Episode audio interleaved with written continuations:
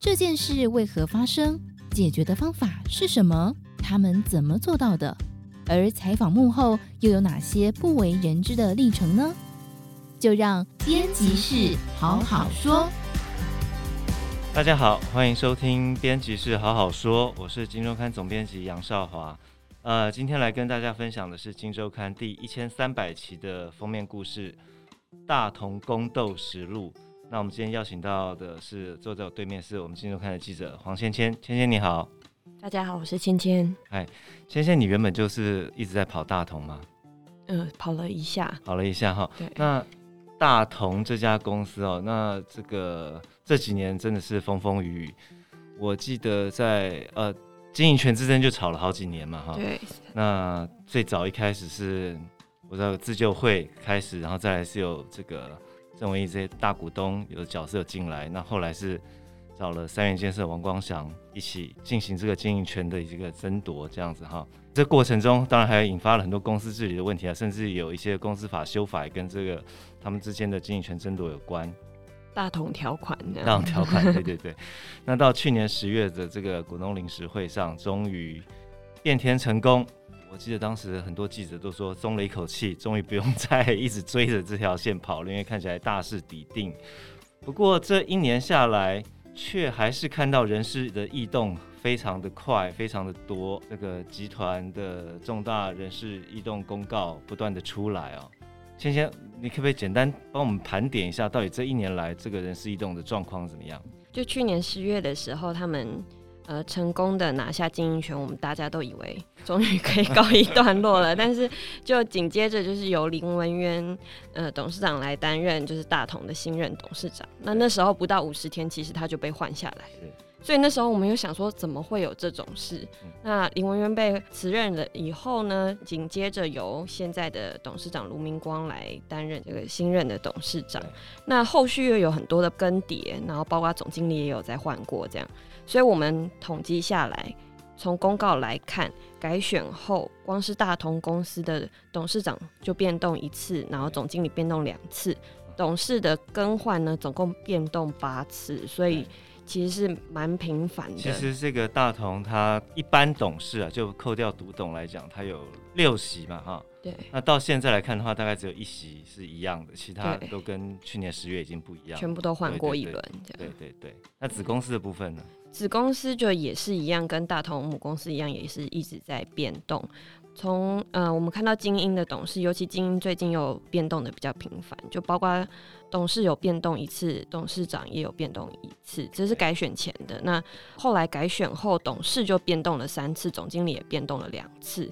改选后这件事情其实是在今年七月的时候才发生，所以我讲的这些事呢，不管是改选前、改选后，其实就是这一年的发生的事情。对，那当然，福华电子也是董事变动五次，然后改选后也是董事也有改派一次。那诸如像上肢资产啊，他董监事共总共就变动了十次。反正我们呃统计下来，这五家公司就还包括大师科。总共就变动了四十个人次，这样。对对，这是一年之间哦，各位听众朋友们，这是一个挺夸张的数字啦。啊、那另外，当然小股东也会很好奇啊。我记得在股东会上，小股东有提问说，怎么人事变来变去的？你们不是终于大势底定了吗？怎么还会这样子？好像一切还在不稳定的状态。那尤其是最近，我知道这个十月以来看起来变动更剧烈了嘛，哈。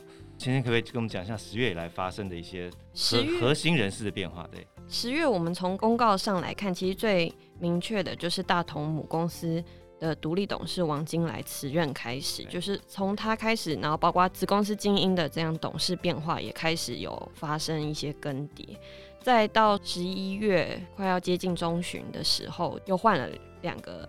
法人董事就是包括以前的经济部长陈瑞龙，大同这边对，大同这边就是换了呃新的法人董事陈瑞龙跟检察总长严大和上来，那这两个人实在是很有名又很大咖，所以 又引起了大家的注意。这样子是是是，那我知道是十月十二号，他们大同还开了一个临时董事会了啊。那当时有一个决议，就是原本林国文彦的一个荣誉董事长的职位。在那一次的临时董事会中有被拿掉，对对对对，所以整个看起来的话，这个动荡非常剧烈。不过我想，其中有一个关键角色哈，就是刚刚千千有提到，原本在大同担任独董的这个王金来啊，他辞任。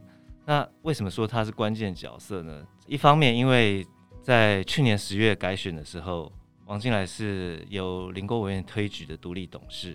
那另外我知道还有一些原本在这一次的这个动荡之前还在大同董事会里面呃有董事席次的某些人，他也是王金来圈起的，是不是？对对对，就这部分就包括说，呃，我们现在的总经理何春盛，然后之前大同的一个董事叫梁吉言跟林清祥这两位，就是呃王金来过去可能是熟识的人，跟业界产业的人士。那当时好像改选后，王金来是因为以第一高票冲高了这个，对，当了第一名嘛，他就有这个召集。当时来讲，他虽然是公司派林国这边推举的一位独立董事，但是。然后那次改选当市场派赢了，但是王金来却是当时的第一高票。对，他第一高票，那他就有召集董事会的这个权利。那我们也知道说，王光祥跟郑文英两位大股东当时可能才刚拿下经营权，还措手不及的时候，要组建一个团队起来，其实也是蛮困难的。那因为王金来这边有很多的人脉跟产业的认认识的熟人背景，所以他当时以大同人治大同的一个口号，然后来说服大股东说，那不然我们来招一些那个产业界很有名望的人啊，然后现在来治大同。然后对于市场来说，大家也其实就是注了一剂强心针，觉得哦，大同人治大同非常有愿景这样子，然后就找了一些人进董事会。但是因为这过程中可能彼此也是不熟悉。然后不信任的关系，所以造成了双方可能在相处之间会有一些矛盾产生。就是，那你可不可以举个例子？那就回到了今年，今年年中，就是总经理何春生上来的时候，曾经有媒体受访过。那他有指出说，对于大同中学跟大同总部的开发。这个事项，他认为这个是一个大同的起家错，就 key 给出的概念。那 key 给出改掉了，是不是就是说对大同好像好像那种精神就不在了？所以这件事情可能要从长计议。那这件事情就可能看在那个大股东的眼里，就会觉得说我就是要开发这个啊，然后可能开发上我们也不一定要卖掉这个资产，可能大同的总部还是在这里。可是为什么你会在媒体上讲这个？那双方的心里可能就会有一些矛盾的情愫产生。对，所以看起来，呃，应该这样整个整理下来，这次整顿，我们至少从我们的调查还有大家的观感上，似乎是针对林郭的一些影响力，哈，就跟他有关的一些这个人士在做一些调整，啊，试着降低邻国在目前大同的影响力。没错。那当然，我们也问到了一些相关当事人的意见，比如说总经理何春盛。哎，何春盛怎么对这些传言是怎么回应？何春盛对这些传言呢，他是呃予以否认，就是说这其实不是一个事实。嗯、那其实这件事情，不管我们刚刚讲的一些事由，或者是说呃人事的安排上跟大股东的意见，可能过程中有一些相互抵触，就是它的严重性其实不高。嗯、就是其实我们看到的是双方对于这件事情。都有不同的想法，那那个矛盾的情形是比较重要的，而不是说这件事情有真的有有谁对谁错的问题。但因为有矛盾的状况发生，那就会造成彼此间的不信任，就会觉得说，那林国当时是荣董嘛，他是不是对于大同董事会还是有操控的？实质权利呢，或者是说他是不是还是想要影响董事会呢？在大股东的心里，可能就会有一个小小的因子 就会觉得有点不舒服。无论如何，看起来现在这个整个的整顿，至少我因为我们也取得了王大股东王光祥的说法了哈。那我所知道是他告诉我们说，OK，到现在看起来人事已经大致稳定了哈。那接下来大家继续一起来努力。前先跟我们聊一下，因为这个我想是。所有小股东最关心的就是，在经过了一整年非常夸张的这个人事，我觉得用动荡来形容并不为过了。这个人事动荡之后，到底大同的下一步会不会加快脚步？王光祥怎么说的？先先，王光祥这几天有跟我们来聊一下，说他未来的一个想法跟愿景。当然，本业上他也是交给呃卢明光跟何春何春盛两个专业经理人来治理。那他对于何春盛也是说，哦，他很努力，所以而且他才刚上任半年的时间，我们应该要再多给他一点时间，然后让他把这个本业带好。因为这个大同公司大家也知道，它是台湾国内少见的百年企业，要改起来可能也不是那么容易。那除了这个之外呢，在一些子公司的就是调整下，可能会比较快的加速他们的成长，像是子公司精英电脑。嗯、呃，我们也访到了中医文董事长，他认为说这个是未来大同一个，就是在营收如果纳入合并报表来看的话，它会是一个很很重要的。他现在还没有纳入合并报表嘛？对对，之前是给另外一个大股东宝成去纳入合并报表，但是因为现在大同的持股就是预计会到三十五趴。这样子，因为也有公告。然后未来如果是这样子的话，它纳入大同合并报表，它一年的年营收大概就有两三百亿的这个金额。然后中英文董事长也说，未来三年要到五百亿。那我们听这个数字就是非常的多。那纳入大同的合并报表，就是给他一个很大的助力。那这个因为刚刚提到大股东另一个引擎是土地开发嘛，哈。对。那这一块王光祥怎么说？土地开发的部分，因为王光祥出身建商背景，然后他就是对于建设开发产业就是很熟悉啦。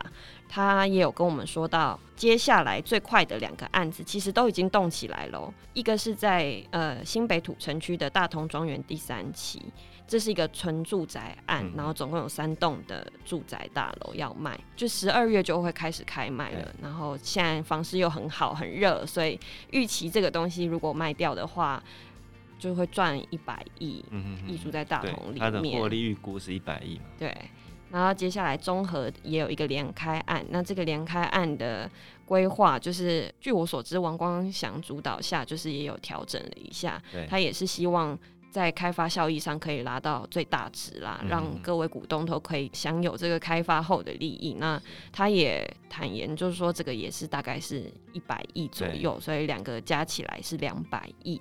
那我们接下来来看，它还有几个比较重点的资产，包括芙蓉大楼的开发跟大同总部的一个可能要都跟或围绕，可能这样进行的可能。对，那这样看起来，其实如果全部都动起来的话，对于大同也是一个。